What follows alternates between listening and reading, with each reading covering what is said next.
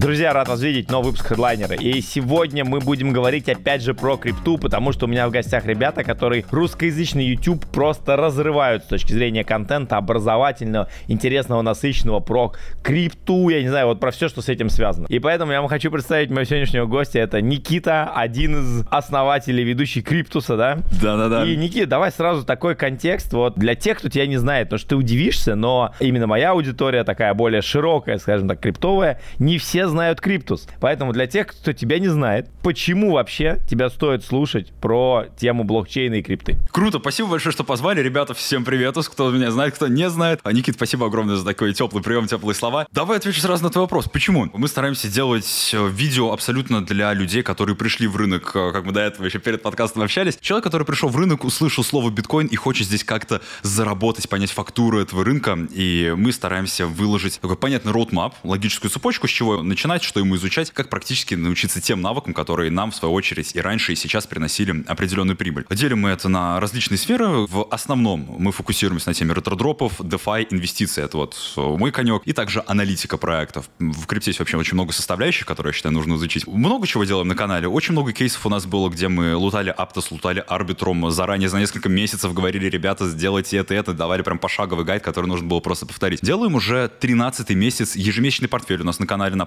падающем рынке мы его начали собирать. Сейчас э, я не скажу, в каком проценте он в плюсе, процентов на 10, на 12 на текущем рынке в плюсе. Занимаемся там ребалансировкой портфеля, покупаем более менее перспективные криптовалюты и стараемся на этом тоже на следующую бычку заработать. Такая экспериментальная рубрика, хотим забрать 20-30 иксов, заходя в портфель один раз в месяц всего лишь. Поэтому это вот такое краткое, возможно, пару слов обо мне, то, чем мы занимаемся в криптос. Сейчас, вот на текущий момент времени, где, на твой взгляд, самые большие потенциально деньги в крипте, если мы смотрим на горизонт полтора-два года? Полтора-два года, если мы смотрим, это ретро-дропы, это инвестиции, потому что медвежка, мы находимся по большинству альткоинов в середине канала накопления сейчас или в принципе в канале накопления. И также нужно уже подготавливаться к тому, чтобы понимать, что такое токен сейлы, потому что будет опять множество токен сейлов перед бычьим рынком, во время бычьего рынка. И, возможно, стоит готовиться к амбам. Это для тех, у кого амбассадорские программы. Это где мы помогаем проекту. Допустим, у нас был кейс в 2021 году. Был такой проект Moonbeam Glimmer. Он сейчас укатался очень сильно, на 99,9%. Но мы его перевели с сайта на немецкий. Я на это тратил где-то несколько часов в неделю в течение четырех пяти месяцев нам за один аккаунт насыпали там ориентировочно 60 тысяч долларов. Было 4 аккаунта за работу, за которую на фрилансе платится 500 долларов. Поэтому крипта очень многогранная, есть к чему готовиться. Ты сейчас интересную штуку сказал про токен сейлы. То есть твой прогноз, некий такой прогноз ожидания, что когда рынок пойдет наверх, то опять проекты начнут делать токен сейлы, продавать их в паблик. И это опять будет отличная возможность для того, чтобы заработать. Я считаю, что как минимум с малоликвидными проектами, то есть проекты tier-3, tier-4, tier-5, которые не так парятся по регуляции, потому что топовые проекты мы видим, они от, отошли от SDA идеи с токен-сейлами, хотя Sui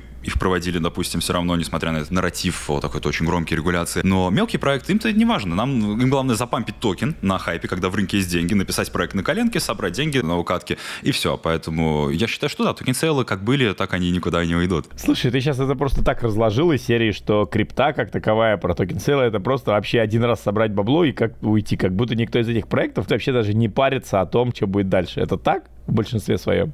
А, в мелких проектах а, в большинстве своем да. То есть вообще я классифицирую для себя, потому что я увидел на рынке проекты по нескольким категориям. Не буду говорить о тирах, но можно очень грубо сказать следующим образом. Проекты, которые выходят на медвежьем рынке, как, например, сейчас. Очень многие из них, они действительно стараются сделать хороший продукт, перспективный продукт. У них десятки и сотни миллионов долларов инвестиций от крупных фондов, которые стараются эти деньги также на токене отбить. Поэтому это просто у них больше денег, они могут выше задрать цену токена и, соответственно, дольше распределять, возможно, даже отложить деньги на следующую бычку, скажем, чтобы снова запампить токен. Но большинство мелких проектов, а таких сколько у нас сейчас монет в рынке? 20 тысяч различных токенов, может быть больше, мы можем назвать, наверное, 50, которые переживут эту медвежку. И все. Поэтому, конечно, большинство проектов делает один и тот же маркетмейкер, который сидят в Дубае на двух разных этажах, то есть две компании. Большинство проектов делают похожие команды разработчиков. Поэтому, конечно, крипта в большинстве случаев это сфера, где очень много скамов. Однако нужно понимать, что и на скамах можно зарабатывать. Но не все скам. Когда есть деньги, многие хотят а, их забрать. Смотри, ты затронул тему классную с маркетмейкингом. Типа два этажа, на одном этаже один, другой другой. Вот что такое реально маркетмейкер для широкого рынка? Потому что сколько я гостей не спрашиваю по крипте, все маркетмейкинг понимают по-разному. Вот ты как человек экспертный, прошаренный в крипте, вот ты как можешь дать определение этого мифического э, друга нашего, большого брата маркетмейкера? Маркетмейкеры есть разные. Есть маркетмейкеры, это которые ну, называются манипулятор рынка, который никто не знает, где он, определенный групп лиц, которые якобы манипулируют токенами. Я расскажу про то, что мы знаем. У нас был подкаст тоже на нашем канале с Михаилом, маркетмейкер. У него компания, которая работает с огромным количеством проектов. И он очень подробно рассказал, о том, как работает маркетмейкер. То есть, вкратце, проект либо за определенную долю с проторговки, либо за какую-то фиксу оплачивает услугу маркетмейкера и говорит ему, ребят, вот у нас такая-то цель по токену, пожалуйста, нарисуйте нам такой-то, такой-то график. И далее маркетмейкер считает, будет ли объема стейблов и токенов предостаточно для того, чтобы нарисовать тот или иной график. И, соответственно, люди могут также торговать на этом графике, люди могут спекулировать на нем. Но маркетмейкер своими алгоритмами в большей части направляет цену того или иного токена. Не контролирует полностью, но направляет. Как, например, у нас была такая ситуация, мы инвестировали достаточно крупную сумму денег, шестизначную сумму в проект, который не удался. Он очень плохо вышел на предыдущем бычьем рынке, и мы со своей очереди написали этому проекту, как ребята, которые заходили в стратегическом раунде, и говорим, мы хотим вот эти вот деньги реализовать, но если мы продадим этот токен сразу, это будет палка вниз, все, проект умрет. Поэтому в течение нескольких месяцев мы перечислили эту сумму маркетмейкеру, он его проторговывал на живом графике и, соответственно, выдал нам те деньги, которые мы инвестировали. Примерно так я понимаю маркетмейкера. Ты назвал такую интересную штуку, шестизначную сумму денег. А шестизначная сумма денег это типа 100 тысяч и больше? Шесть, шестизначная это 100 тысяч и больше. То есть это ближе к, именно к шестизначной, да, не, не к миллиону. Давай вот поговорим про супер актуальную сейчас немножко тему, про ретро-дропы. Профессиональное сообщество залетело в эти сейчас дропы с двух ног. Что такое ретро-дропы? Вот какая причина сейчас, что они стали супер популярны? Что за этим стоит? Что ретро-дроп это нарратив вот актуальный лето 23 года. Ну что такое ретро-дропы вкратце? Мы делаем определенную активность в проекте, допустим, тестируем блокчейн живыми деньгами, прокручиваем транзакции, накручиваем объемы, якобы симулируем или притворяемся то, что мы реальный пользователь блокчейна. Некий заинтересант, который будет верить в этот проект, чтобы он вырос в дальнейшем, соответственно, нам логично раздать эти токены. Почему ретродропы вообще существуют? Почему они такие популярные? Ну, среди масс, потому что было два жирных кейса. В Аптосе за минт одной nft и за ноды раздали по 2000 долларов ориентировочно на один аккаунт. Их можно было делать много. В Арбитруме также полторы тысячи долларов можно было делать множество аккаунтов. Много людей забрали сумки. У нас хоть несколько, много аккаунтов побрили, даже скажу так, но все равно это приятная активность. Почему это выгодно? Просто потому что это окупается для самого проекта. Окупается следующим образом. Во-первых, это маркетинговая история. То есть, что самое важное для блокчейна? Это ликвидность, которая на нем находится. Если на блокчейне есть ликвидность, если на нем есть деньги, это значит то, что есть смысл им пользоваться, запускать DeFi-сервисы, есть некая аудитория, которой можно свои продукты продавать. Только тогда блокчейн как экосистема будет функционировать. Допустим, эфир такой популярный, потому что у него огромная ликвидность, самая большая, более 50% на всем рынке крипты, ТВЛ. Первое, маркетинговая история, потому что как лучше всего привлечь людей к своему продукту, не говорите, что у нас самый лучший продукт, ребята, у нас будут такие быстрые транзакции, вы не представляете. Нет, лучшая история это вы придите сюда, заберите 500 тысяч долларов. Вот это лучший маркетинг. Второй момент, ретро-дропы, они окупаются очень сильно именно уже даже на листинге. Потому что если, допустим, уч- э, ты смотрел или участвовал в дропе Arbitrum, если там что-то приходило, там была такая ситуация, то, что Arbitrum сначала на Bybit е, условно в паре с USDC, сейчас этот график уже почистили, его, к сожалению, нет, но можно в следующих проектах посмотреть. Он сначала залистился за 17, на 17 долларов. Комьюнити токенов не раздали. Они были в локапе еще полчаса-час, даже чуть больше. Постепенно их начали разла- разлачивать. Соответственно, проект, у которого сотни тысяч подписчиков в Твиттере, начинает постепенно разгружать свои токены по 17, по 16 долларов, вот так вот, и лесенка вниз. И кто-то их, соответственно, откупает. Понятно, что это не фонды и не крупный игрок. Таким образом, те токены, которые сейчас торгуются по доллару, назовем это так, они-то продавались 17 раз дороже. И то есть львиная доля денег уже была отбита, потому что люди не считают, хотя это можно очень легко просчитать, какая будет справедливая цена токена на листинге по аналогичным проектам. И они просто покупают на шару. Конечно, многие бреются, и, соответственно, маркетмейкер сначала продает свои токены дорого, ликвидити токены, и потом откупает их же дешево. Поэтому эта история, если не полностью, то в значительной мере сама себя окупает. Поэтому мы получаем, по сути, бесплатных пользователей на блокчейн, все получили деньги, и все как бы довольны. Ты интересная штука сказал, что арбитрам продавали по 17 долларов, сейчас спустили до доллара. Это получается, что те люди, которые просто откупали арбитром с рынка на споте, то есть просто физически просто брали и с рынка его откупали за счет хайпа. Была информация, что мы раздаем какое-то количество токенов. Люди все это ждут, потом говорят, мы выходим на бирже, люди его начинают скупать. Такая логика? Примерно такая. То есть это заставляет же ознакомиться людей с проектом, понять, как он работает, увидеть нем перспективу. Если мы будем мультить его, то, конечно же, нам этот токен интересно иметь. А если нам его и не начислят, то мы хотя бы его купим. В условиях того, что это листинг, цена непонятная, будет это условно там 50 долларов или 1 доллар. Вилка цента разная на всех каналах, во всем медиа, у каждого человека в голове. Многие а покупают. Вот у меня есть уточняющий вопрос. Смотри, про арбитрум сколько ходило статка, сколько они раздали? Что-то 1-2 миллиарда, что-то такое? Порядка 1,2 или 1,5 миллиардов долларов. А вот, вот теперь вопрос, что такое раздали 1,2, 1,5 миллиарда долларов? Получается, как количество токенов, которые они раздали, умноженное на какую-то цену? Да.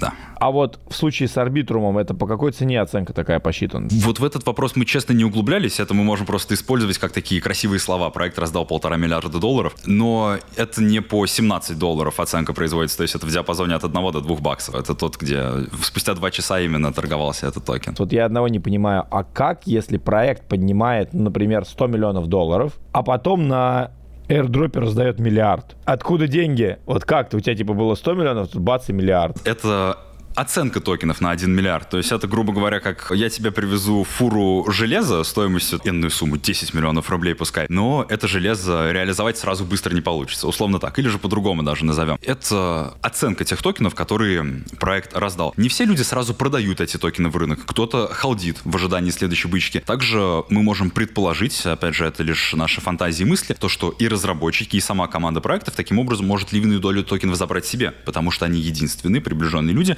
которые прекрасно понимают условия аирдропов. И, соответственно, таким образом накопить просто свое трежери для себя больше токенов на следующее распределение. Это вот одна еще из дополнительных причин, почему ретро-дропы выгодны, потому что, ну, нету никакой регуляции, нету стандартов, нет проверок от регуляторов. А кому пришли эти токены? А за что действительно? Поэтому цифры-то можно назвать любые. Это то же самое, как э, проект, по-моему, Venom Network он назывался. Тоже собрал несколько десятков миллионов долларов фандрейс, а потом они говорят, что, ребята, мы запускаем фонд на разработку на 1 миллиард долларов. Конечно, токены там есть на эту сумму, но если их все пустить сразу в рынок, они просто укатаются. То есть кто-то продает часть токенов, но это небольшая доля.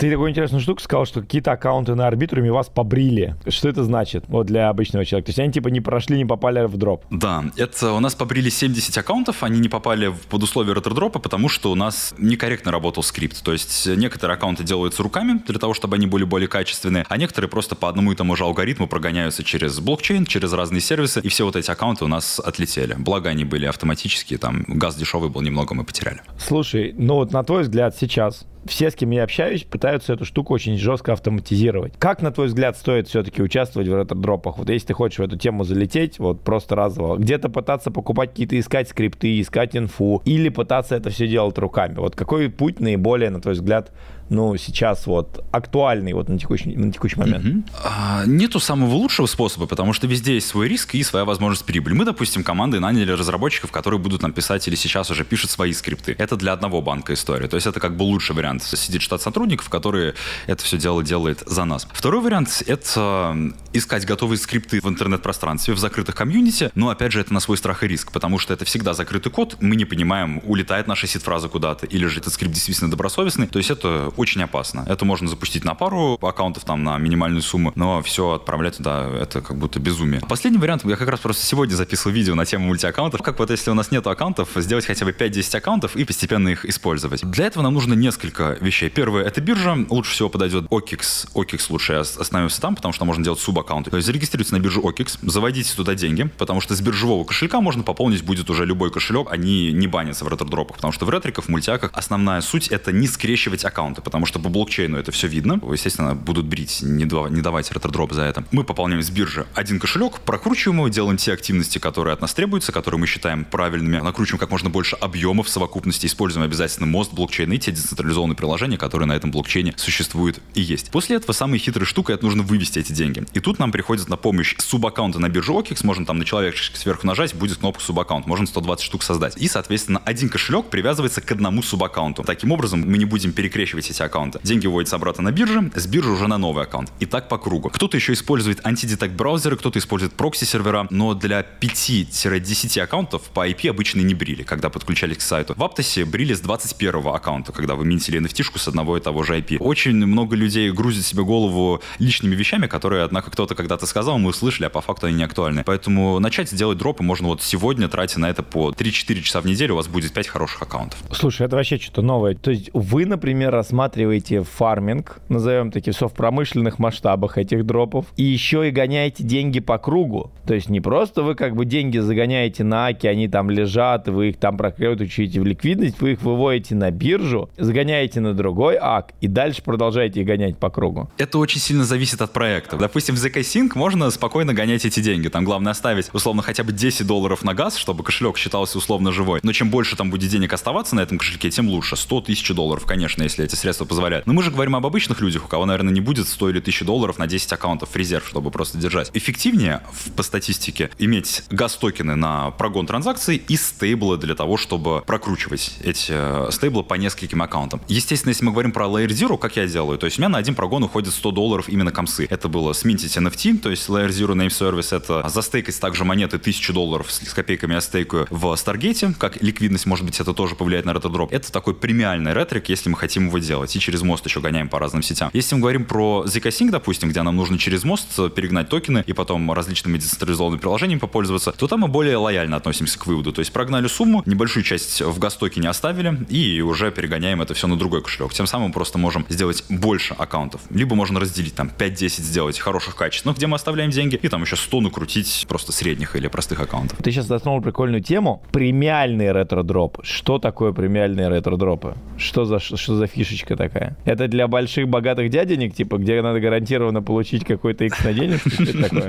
Вот практически. То есть это, по сути, градация кошельков. Насколько они хорошо прогреты. Это новые кошельки или это старые кошельки. Это градация той суммы, которую мы как оставляем на этих кошельках, также и переводим дальше. Ну и, соответственно, чем больше у нас, как я говорил в начале, объемы, чем больше денег мы оставляем, чем больше количественно транзакций сделаем, тем премиальнее, просто так вырезался, будет этот кошелек. Качественнее, иными словами. Вот есть средние аккаунты, где мы не оставляем денег, но все равно, условно, делаем много транзакций. И есть прям совсем крохотные аккаунты, которые были созданы буквально вчера на авось, а может быть прокатит. Там просто там даже на эфире не делаем транзакции, если мы говорим о Layer Zero, просто через Binance Smart Chain, через оптимизм, через Aptos гоняем, через мост. Есть аккаунты, которые дорогие в обслуживании, которые ожидаемо точно дадут нам дроп. Или а давай так, дорогие это сколько? Дорогие это 100 долларов как раз. 100 долларов газ на круг и 1000 долларов ликвидность для нас. Это вот считается дорогой аккаунт. Вы прям 1000 долларов ликвидности где-то гоняете? В Stargate. В USDC мы храним в Layer Zero. То есть вы как бы прям участвуете в ретро-дропах с, типа, с бюджетом на один акт там 1100-1200 долларов?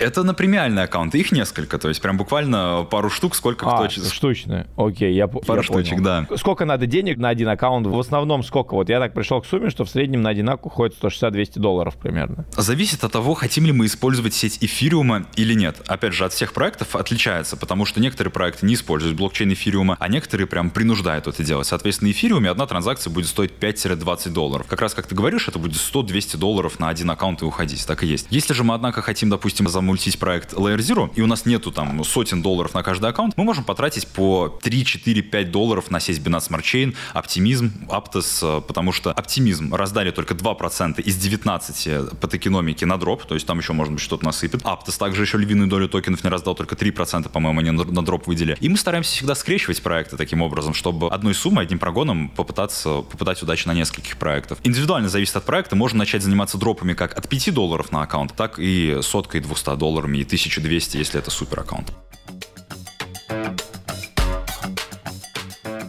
Чем мне непонятно во всей этой истории, и на самом деле то, что вы делаете, вы делаете огромную образовательную базу, вы как бы об этом всем рассказываете, что-то блокчейны для блокчейнов. Я тебя слушаю и понимаю, что все это нереально сложно. И вы пытаетесь это все на самом деле рассказать, как будто вы занимаетесь каким-то профессиональным образованием. Знаешь, какой я сейчас уточняющий вопрос? Что такое Криптус сегодня? Сегодня Криптус — это компания, которая стремится ставить номер один, продуктом номер один компании, которая предоставляет образование по крипте, обучение по крипте по всем странам СНГ. Мы делаем уклон именно в обучение. То есть у вас как бы задача именно делать образование по крипте? Да, то есть у нас есть несколько уровней. У нас есть уровень на Ютубе, где мы стараемся людям просто подсказать, ребят, вот сделайте то-то, то-то, и будет э, вам хорошее настроение, счастье. Но там нет структуры. То есть человек услышал, откуда ветер подул, то я сейчас и буду делать. Он не понимает общую картину. Почему один дроп стоит делать, почему другой дроп не стоит делать. Далее у нас есть именно Cryptus Академия. Это флагманское, то, что лучшее, наверное, что я делал в жизни. Это что потратил полтора года. Программа, которая постоянно обновляется. Мы там разбираем, чтобы понять всю базу. Что такое блокчейн и как работает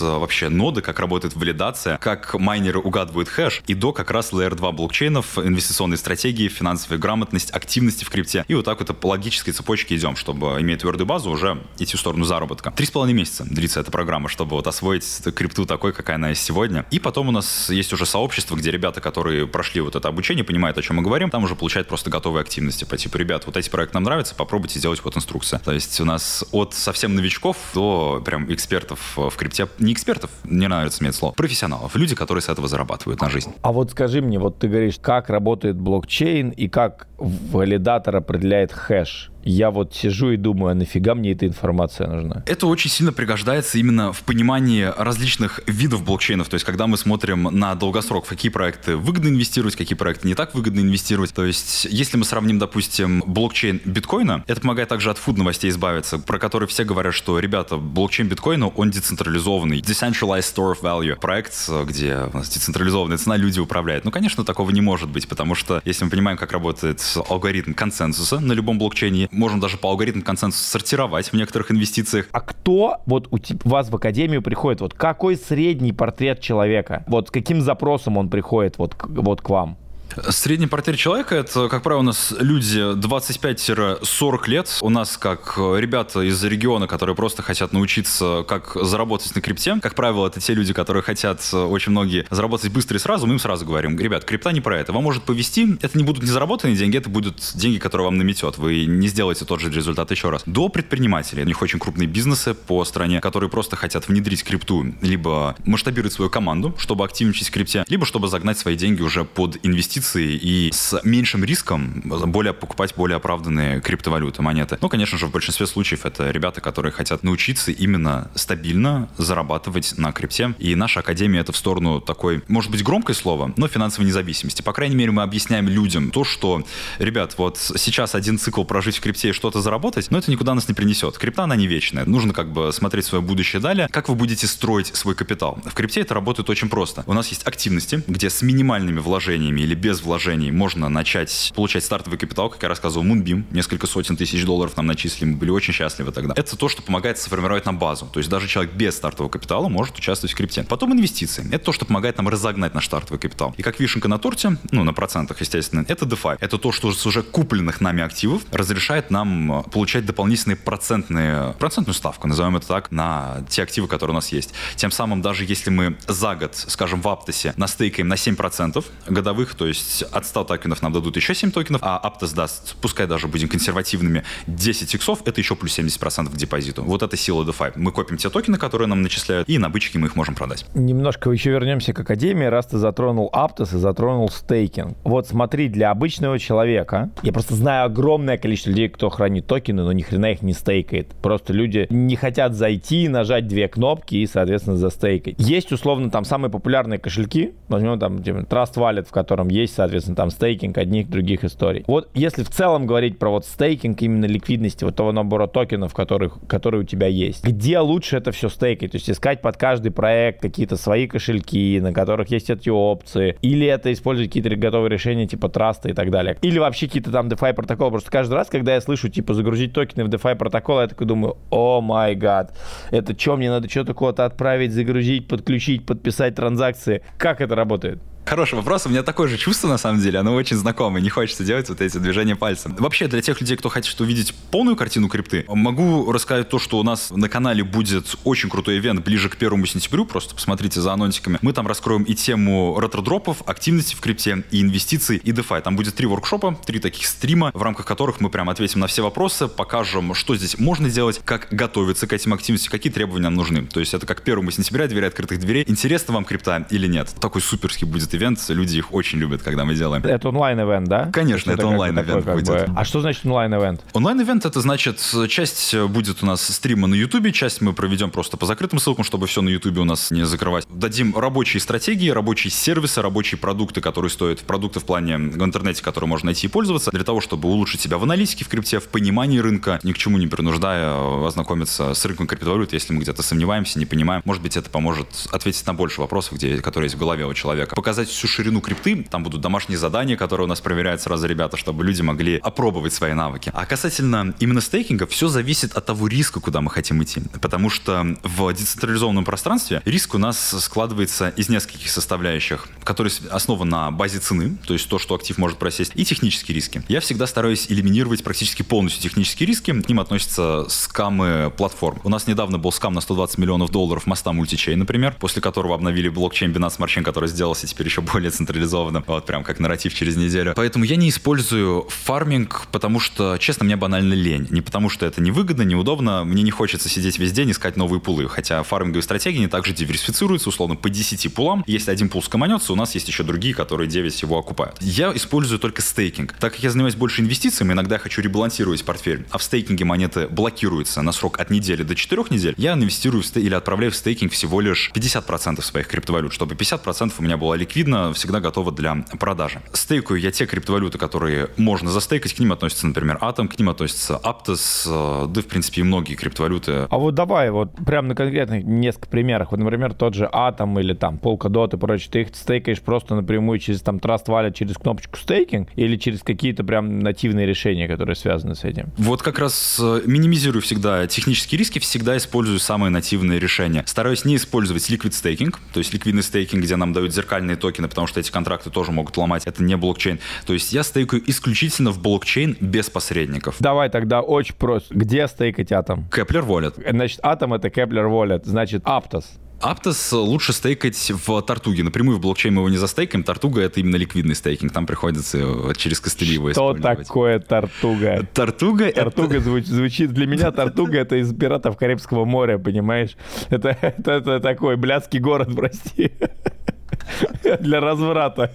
Ну, сервис называется Тортугуа. Тортуга — это сервис. Ребята придумали такую штуку. Вот у них есть большой депозит токенов Aptos, которые они стейкают, и у Aptos есть локи. Они говорят, дайте нам монеты, ваши монеты Aptos, мы их за вас застейкаем, а вам дадим копию Aptos, то есть талон, на котором мы распишемся, и вы можете у нас забрать один Aptos, если вы этого захотите. МММ, понятно. Не-не-не, это, это не это. А, то есть они... Не-не, ну я понял, типа копию, ну я логика да, понятно. Ну в этом да. Вот. И, соответственно, вот этот вот токен мы можем продать вот там за 98-99% стоимости от самого Аптоса. То есть таким образом быстро отстейкать свои монеты. Либо вернуть им этот токен, подождать, я не помню, сколько Аптоса стейкается, неделю или две-три, подождать вот этот период времени и забрать уже свои оригинальные Аптосы. Разницы-то особо нету, вот просто мы можем 1-2% потерять. То есть этот сервис позволяет застейкать Аптос, например. Матик или что там, Polkadot? Matic можно застейкать на официальном сайте Матика, на официальном кошельке у них есть стейкинг. Polkadot точно так же можно застейкать на Polkadot.js, но у меня в последнее время были какие-то трудности, я не стал разбираться, честно, у меня DOT сейчас не застейкан лежит, э, там сложно, у них очень неудобная система, огромный блокчейн, но они ее не чинят. Ну какой классический кейс откупки, я так понимаю, токенов? Ты заходишь на биржу, покупаешь, соответственно, себе токены, перекидываешь их, например, себе на какой-нибудь там Trust Wallet или на какой-нибудь еще кошелек, а потом тебе их надо перекинуть еще куда-то, чтобы еще их куда-то как-то застейкать, еще что-то с этим сделать. То есть надо уже не просто взять телефон, а надо открыть компьютер, скачать какой-то app или какое-то расширение браузера, это все подключить и там застейкать? Ну, есть ленивые решения. Вот э, это никому не в обиду. Ленивые решения — это Trust Wallet, это централизованные биржи, это вообще худшее место, где держать свои криптовалюты. Самое безопасное решение, если мы говорим о суммах там более даже тысячи долларов, на самом деле лучше купить себе Ledger за 100 баксов. Придется из-за границы, правда, запариваться, заказывать. Это холодный кошелек, он супер безопасный, то есть отличие горячего кошелька в том, что сид-фраза хранится у нас на устройстве, и она может быть подвержена атакам на MacBook не так сильно, как на Windows. А на холодном кошельке, у меня вот сейчас он далеко, она хранится только на устройстве, которое не подключен к интернету, и кнопочками мы подтверждаем каждую транзакцию. И в Ledger, допустим, есть приложение Ledger Live, где наша криптовалюта хранится. И вот с него мы уже ищем правильный подходящий кошелек на компьютере, подключаем наш Ledger на кошелек на компьютере и с него уже стейкаем. Это безопасность. К ней не нужно пренебрежительно относиться, потому что самое обидное это не совершить ошибку и потерять, потому что мы купили неправильную монету, а купить правильную монету и э, потерять свои деньги. Слушай, а вот бывали такие случаи, что кто-нибудь из вас там физически терял эти леджеры? Нет, физически не было. У меня был вот за 6 лет, за шестой год, первый раз скам. Я на 4 портфеля заскамился. Вот как раз перешел по первой ссылке Google. Хотел быстро заснять видео YouTube, не проверил ссылку, и у меня списали все стейблы с кошелька почистую. А что значит на 4 портфеля заск заскамился? Это как понимать? 4% портфеля у меня сгорело. А, на 4% да, да, портфеля заскамил.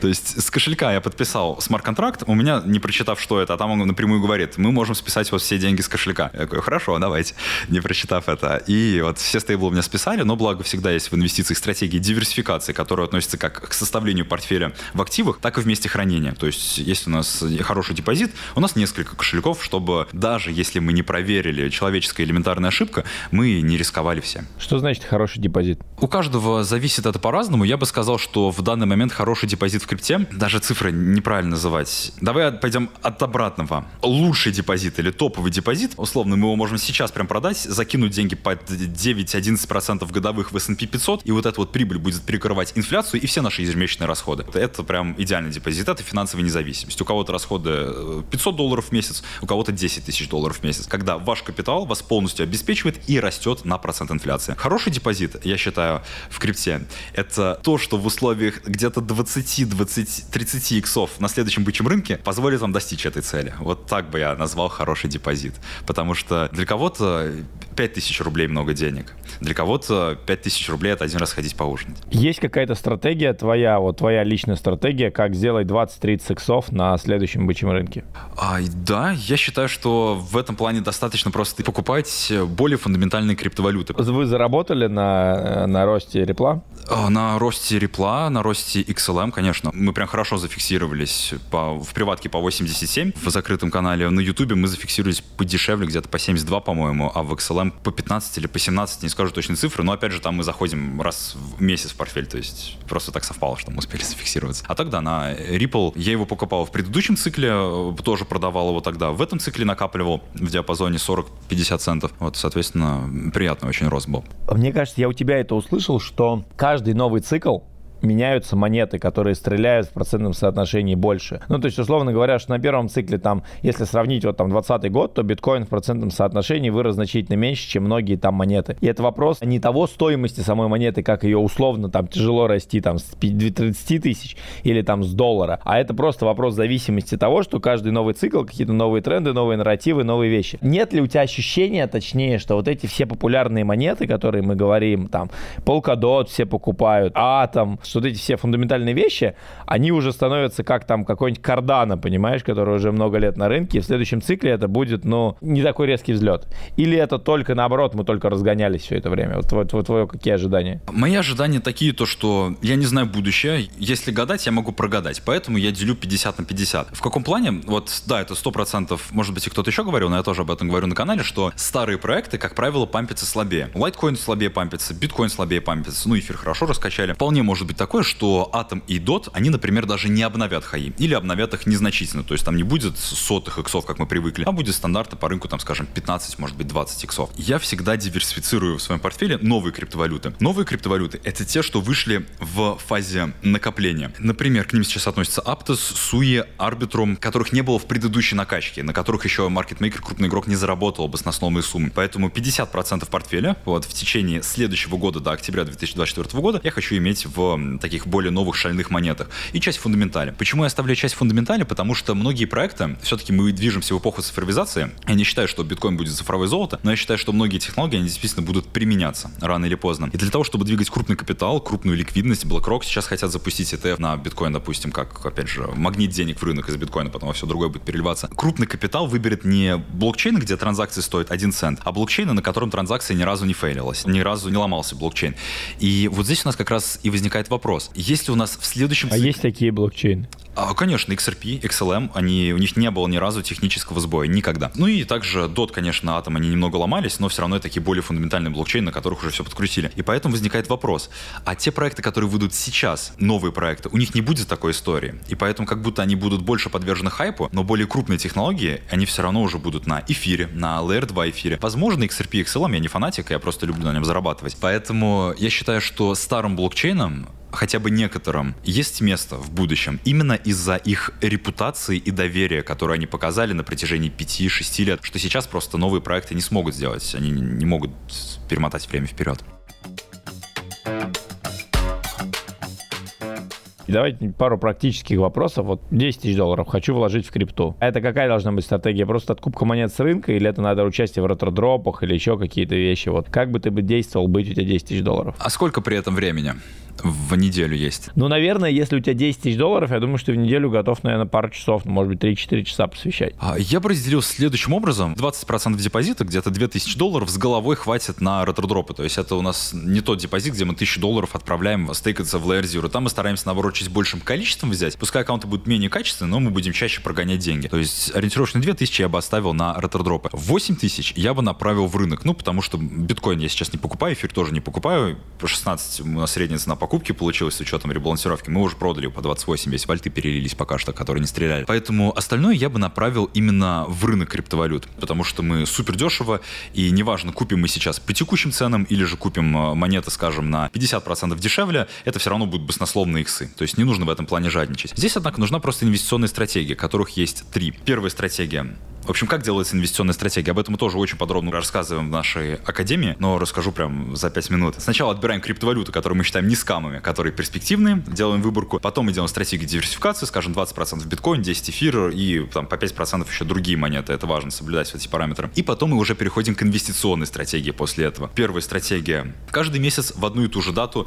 мы покупаем монеты, неважно какая цена. Если бы мы начали покупать э, активы с июня 2022 года, то есть когда биткоин вот ушел на минус 75% от своих хаев, наша средняя цена покупая даже биткоин по 28 и по 30, все эти 13 месяцев была бы где-то 22 500 долларов. Это первая стратегия, то есть не такая уж и высокая, просто каждый месяц в, один, в одну и ту же дату. Вторая стратегия — это похоже, в одну и ту же дату мы покупаем те монеты, которые сильнее просели. Но не из всех мы не щитки покупаем, а те, которые мы изначально установили как перспективные, которые мы так и так хотим холдить. И не покупаем выше определенного уровня, то есть, допустим, я выше 24 долларов, тысяч долларов в не покупаю. В таком случае у нас была бы средняя цена покупки за тот же диапазон. В битке где-то 20 500 долларов ориентировочно. Или последняя стратегия. Мы там работаем по уровням. То есть, как она работает? У нас есть две корзины. Корзина с активами и корзина со стейблкоинами. В инвестициях очень важно не думать так, что вот мы купили один раз активы и все. Инвестиции это про откладывайте хотя бы 5-20% со своей зарплаты в рынок, чтобы сформировать портфель. Только регулярность позволит нам здесь заработать. У меня не было денег, когда я только начинал. Я вкладывал по 3-5 тысяч долларов, ой, долларов,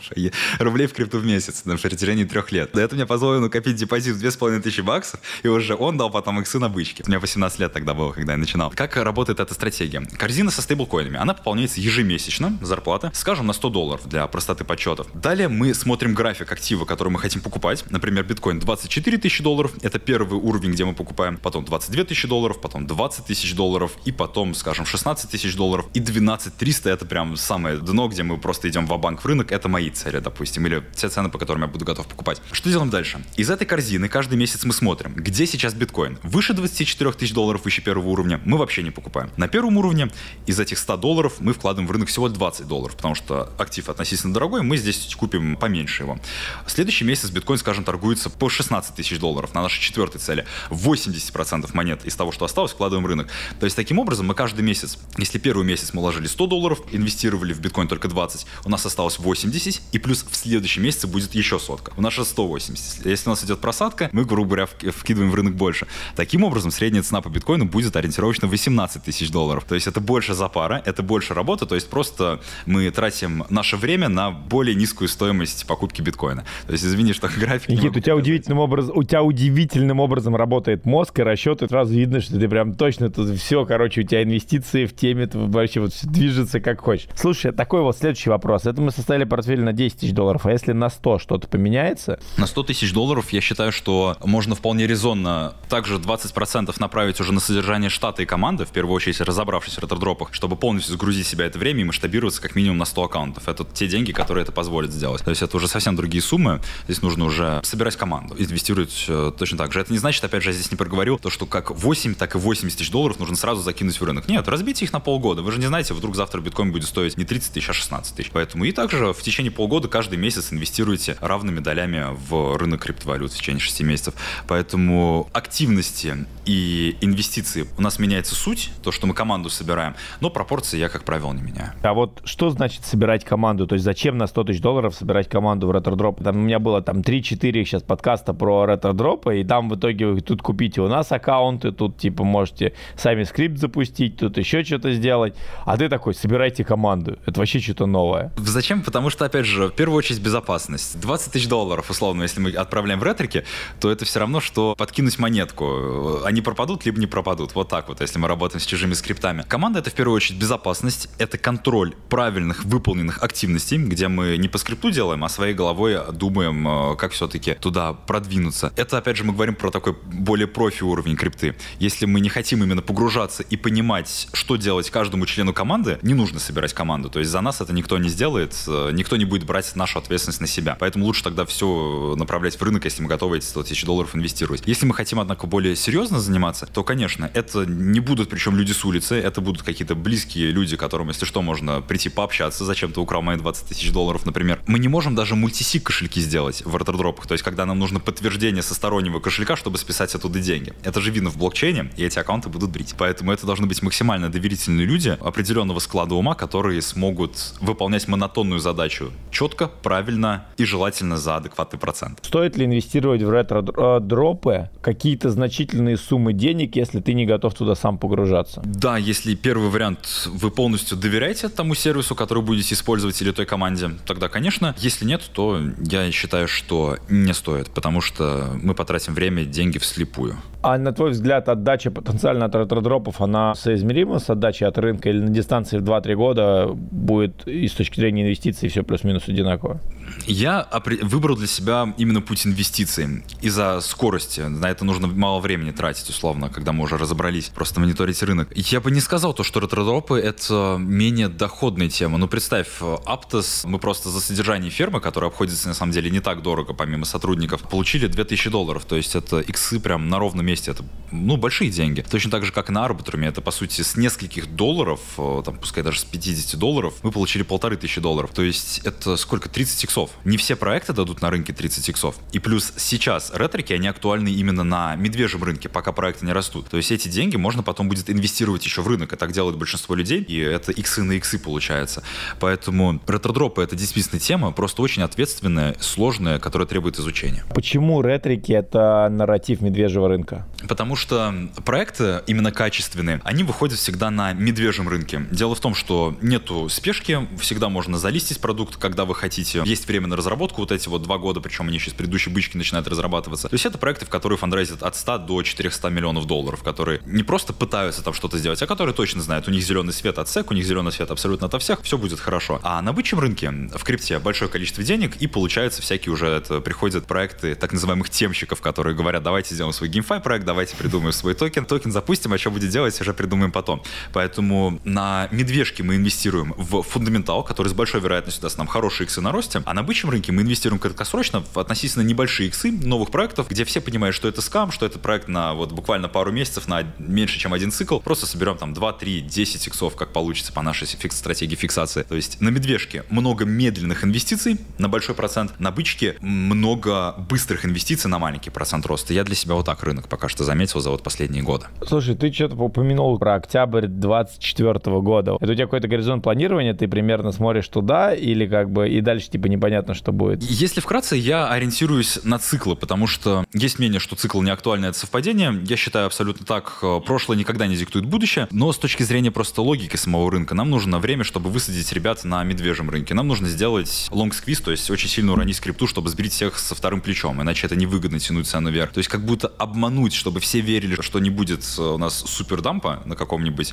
черном лебеде. Это окажется менее выгодным, чем действительно задампить вопреки ожиданий, что он даже будет. Вот, поэтому здесь я ориентируюсь больше на логику крупного игрока, на, на логику манипулятора, рынка маркетмейкера, маркетмейкера, кто его хочет назвать. Как раз по истории у нас всегда было такое, то что 950-980 дней с хаев у нас длился медвежий рынок. Только потом начинался растущий тренд. И вот как раз октябрь, хорошее настроение, опять же, конец года, компании добивают деньги, которые нужно еще либо инвестировать, либо потратить. Растущий рынок. То есть я считаю, что бычка начнется в октябре 2024 года, уже будет э, расти рынок криптовалют с ее пиком в конце 2025 года. Октябрь также тире декабрь. Это не какая-то вот супер уникальная информация, но как будто иногда простое решение, оно кажется более Инту, интуиция, интуиция, соответственно, понятно. То есть ты ожидаешь, что мы еще не закончили наши, наш поход вниз так, как таковой? А, я ожидаю то, что у нас еще будет промежуточный цикл, без перехаев, то есть, может быть, 2, 3, 4 икса мы получим с альтов до конца Нового года, может быть, с сентября, с октября. что а, очень... даже так, то есть даже так, так позитивно. Да, потому что много проектов к нам сейчас приходят за «купи у нас аллокацию», но разлоки будут в октябре. Много проектов к нам приходят сейчас по «давайте договоримся о партнерстве», партнерств, где можно купить рекламу, поэтому проекты готовятся. Конечно, это не крупные, э, не полигон, но это все-таки проекты, которые чего-то ждут. Не стоит их тоже брать в аналитику. Биткоин у нас очень сильно сейчас вырос на 2 икса. Альты у нас не выросли вообще. Все ждали альт-сезона, нас, так сказать, побрили с альт-сезоном. Я тоже думал, что он будет намного раньше. И допустил ошибку в своем портфеле. Я не фиксировался, слишком рано перелил в биткоин, из-за чего прибыли у меня меньше. Но я считаю, что все-таки альт-сезон до конца Нового года еще будет. Мы сможем немножечко разгрузиться. И потом уже обновление дна. Не факт, но то, что мы увидим биткоин, возможно, по 20 тысяч долларов, я думаю, что такая возможность в течение года еще будет именно до следующей бычки. Вот это вот именно мое представление рынка, на что ориентируюсь я. И это ни в коем случае не значит, что нужно теперь всем ориентироваться, и это за истину. Я ставлю на это свои деньги. Подумайте, готовы ли вы ставить свои деньги, начало, которое вы увидите сейчас на ютубе на экране первый раз в интернете. Как тебе вообще медийность и вот некая все-таки то, что вы делаете, узнаваемость, помогает зарабатывать деньги на крипте? Она помогает, если мы не берем это как cash flow, как операционный бизнес, то есть очевидно, что вы создали как бы академию, вас сейчас есть медиа, вы продаете это продукты, это понятно, это все, у вас есть постоянная как бы генерация кэша, а вот именно с точки зрения добычи каких-то, знаешь, может быть, инсайтов на рынке, принятия каких-то решений, вот как ты сейчас сказал, типа проекты приходят с аллокацией, и ты такой что-то чувствуешь там, ой, я что-то зашевелилось. Как тебе это помогает? Помогает тем самым то, что помимо операционки, это дополнительные деньги, которые я могу получить и сам вкинуть в рынок, потому что с тысячи рублей не сделаешь миллион, все-таки нужен cash flow, чтобы больше инвестировать. Да, да, да, да, да, да, да, да. Вот, поэтому это ответ на вопрос, а почему ты продаешь курсы, если ты и так зарабатываешь на крипте? Ну, потому что я не сделал миллион процентов годовых, ребят. У нас, конечно же, есть рекламные интеграции, либо с пометкой рекламы, либо нет. Мы получаем за это аллокацию, допустим. То есть мы покупаем монет на тех условиях, которые я бы просто так не купил. Я бы покупал их с рынка, а так мы покупаем их в 10 раз дешевле рынка, например. То, что нам звонит Джон с cryptopump.com и говорит, продавай такой-то проект тогда-то. Такого, конечно же, нет. Нет, ни в коем случае инфлы не общаются. Мы работали с Полигоном, например. Мы были их медийным лицом в России около года назад. Они тоже никакой информации с нами не делились. Иногда они могут сказать, будет такое-то обновление через месяц, но это просто шум мимо ушей. Цену не предсказать сложно, даже если вы медийный человек. Такого нет. Никто не дает инсайты, и забудьте про инсайды, их нету на рынке. Из-за того, что мы медийные и по проекту можем поставить трафик аудитории, взамен мы можем закупиться токенами более дешево. В этом нам помогает медийность. Слушай, а вот что значит тебе проекты дают возможность покупать токены дешевле? То есть если к тебе приходит Рехал и говорит такой, давай-ка я тебе не денег заплачу, а ты мне с дисконтом, ты мне типа денег занеси, но по цене с дисконтом от рынка, это что, вот так реально происходит? А, нет, это происходит до того, как проект вышел на рынок. То есть они говорят, цена токена будет условно 10 центов, и считайте сами, сколько вы ожидаете иксов говорю, окей, посчитаем. Ну, то есть а, не они вам денег платят, они предлагают вам еще им денег заплатить, чтобы вы про них рассказали? По-разному всегда. Мы работаем, бывает, за стейблы в совсем сомнительных проектов. Если проект нам кажется то, что мы своих денег вложим туда и заработаем с этого больше, чем нам просто заплатили бы стейблы, на,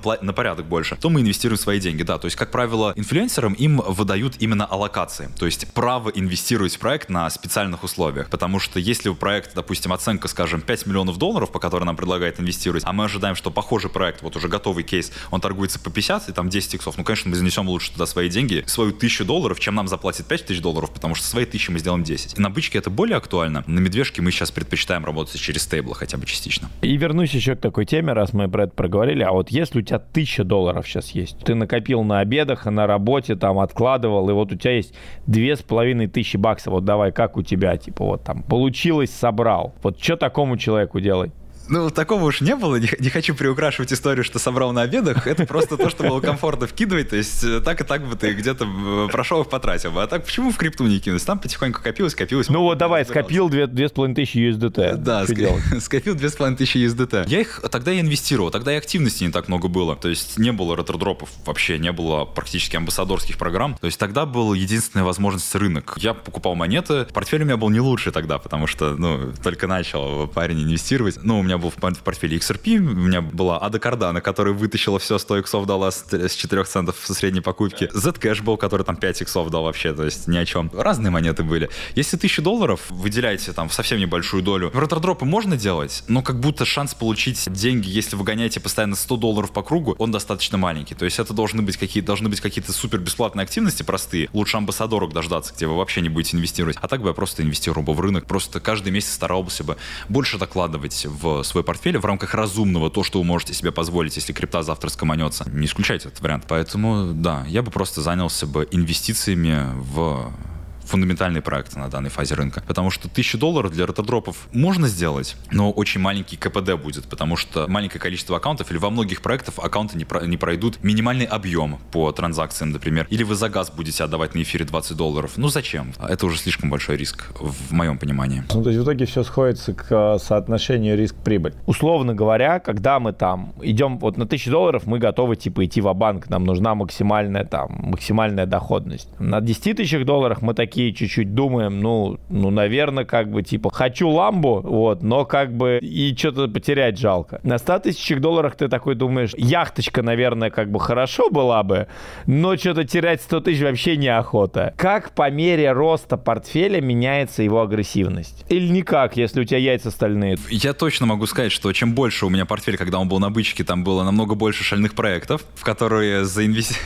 Ну, условно, там пришла тысяча долларов. нельзя было инвестировать, это все, это все, это все прошли. Вот когда типа бабок много, для инвестирования да. всякое говно, это все понятно, да, это классика. Да, но по-хорошему, изначально, если вы умеете инвестировать с маленьким депозитом и с большим депозитом, у вас не будет трудностей, если у вас нет психологических затыков, которые стоит в рынке прорабатывать. Поэтому стратегия, она, как правило, именно в инвестициях, она не меняется от суммы. Меняется в контексте крипты, она может только из-за того, что при 1000 долларов нам не будет доступен такой большой список монет обширный, потому что если мы купим, условно, линк на бирже, мы 10 долларов потратим на вывод с биржи. То есть мы не сможем каждый месяц покупать там на 50 долларов линка, чтобы 20% сразу сжигать. Именно с точки зрения инвестиций стратегия, она вне зависимости от суммы, как правило, общая. Потому что сумма не влияет на, как ты сказал, риск-прибыль, на что мы ориентируемся. Актив э, скоманется или вырастет, неважно, тысяча долларов у вас там или миллион долларов. Ты много раз говоришь про скам, типа, как, как ты оцениваешь вообще риски скама крипты в целом, что все это фейк? Э, мне кажется, это какой-то очень маловероятный сценарий. А, я считаю, что это очень маловероятный сценарий, это просто проговариваю для того, чтобы потом не говорили, Никита, зачем ты нас сюда завел? Это просто для того, чтобы, ребята, не бегите вот с такими глазами, а отдавайте отчет своим действиям. Потому что и стейблы могут скомануться, и какой-то проект, как Луна, допустим, был прецедент. Потому что многие же люди, они инвестируют в один конкретный монет, они не диверсифицируют на 10-20 проектов, и потом они говорят, блин, ну крипта скам, потому что мой проект скоманулся, который мне так нравился. Хотя все другие нормально себя чувствуют. Как я определяю, скоманется проект или нет? На самом деле есть несколько метрик по аналитике, на которые я рассматриваю. В целом это идея проекта, но в плане скама это не так важно. Это команда проекта, то есть насколько у них опыт в крипте можно посмотреть через LinkedIn, в какие предыдущих блокчейнах условно они трудились и трудились и вообще, если это немцы, я не захожу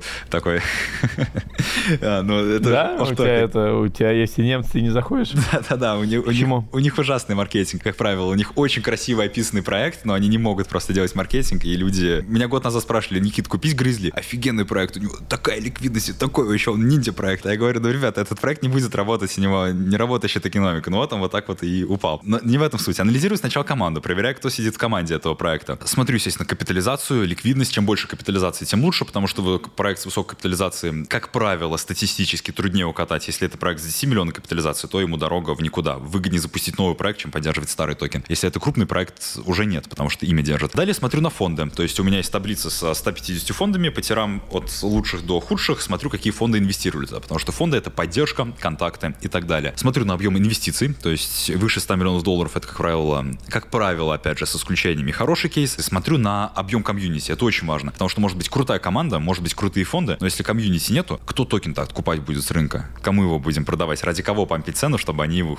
искупили? Поэтому размер и активность комьюнити, вовлеченность комьюнити, это очень и очень важный показатель. Это я смотрю через Twitter, и помимо этого есть сервис, который называется twitterscore.com, который позволяет посмотреть вес подписчиков определенного проекта именно криптовых, то есть кто на них подписан, Виталик Бутерин или же какие-то фонды. Чем выше Score, тем, как правило, проект получит больше медийной огласки, когда будут какие-то движухи. Ну и могу посмотреть GitHub, действительно ли ведется там какая-то разработка или нет над проектом. Раз мы коснулись Твиттера, ты сам Твиттером пользуешься? Не, я сам Твиттером не пользуюсь. Я вообще э, не медийный. А, нет, я, я пользуюсь именно для того, чтобы делать research. Я не выставляю до цитаты, посты, нет. В плане Твиттера это лучшее место для того, чтобы находить проекты на самой ранней стадии, потому что Твиттер это то, что что есть у любого проекта, и они, соответственно, выходят именно туда первыми. Знаешь, что меня поражает? Что вот в русскоязычном пространстве все что-то говорят про Твиттер, но никто Твиттером толком не пользуется. Слушай, как изменился спрос на Академию на Медвежке? Очень сложно оценить, он э, не упал, скажу так. То есть в любом случае Академия — это инфопродукт. Я не стесняюсь этого слова, мы продаем информацию, которую мы добывали, структурировали,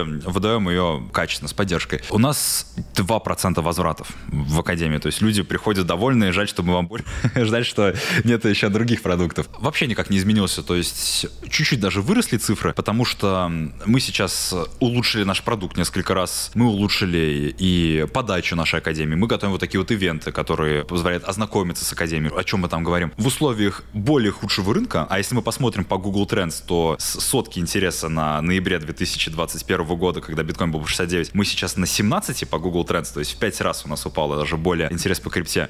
Ну, считай, в пять раз вырос спрос на Академию как будто. Слушай, вот если бы ты себя сейчас встретил, например, в 16 лет, и у тебя 40 секунд, что бы ты себе сказал?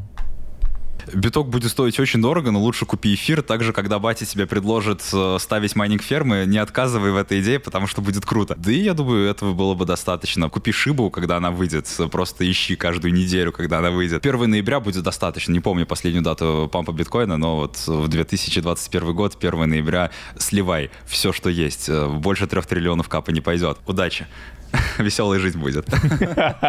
Красавчик. Что значит папа предложил купить майнинг-ферму? Мне просто повезло с точки зрения инвестиций. У меня отец занимается очень длительное время трейдингом. То есть э, высокочаст... раньше он занимался высокочастотным трейдингом. То есть они прям снимали сервера на Уолл-стрит, чтобы обгонять сигналы банков.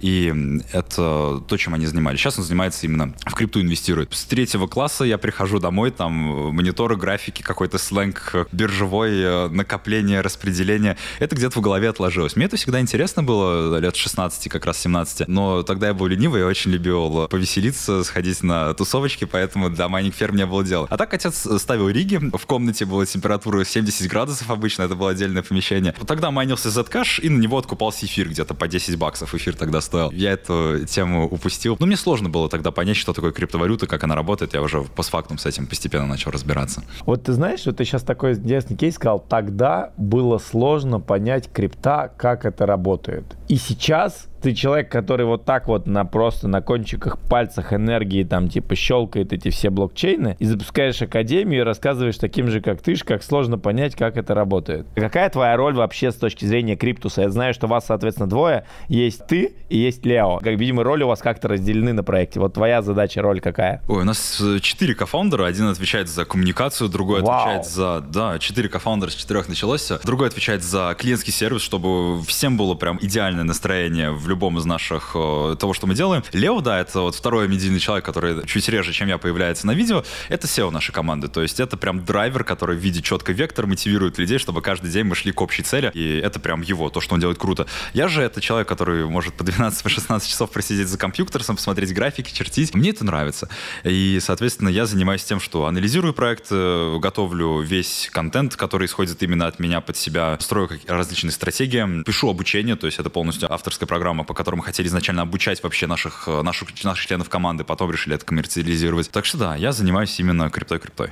Слушай, Никит, Спасибо тебе большое за подкаст. Друзья, мы закончили. Занимайтесь тем, что вы любите, потому что то, что можете сделать вы, сделает никто.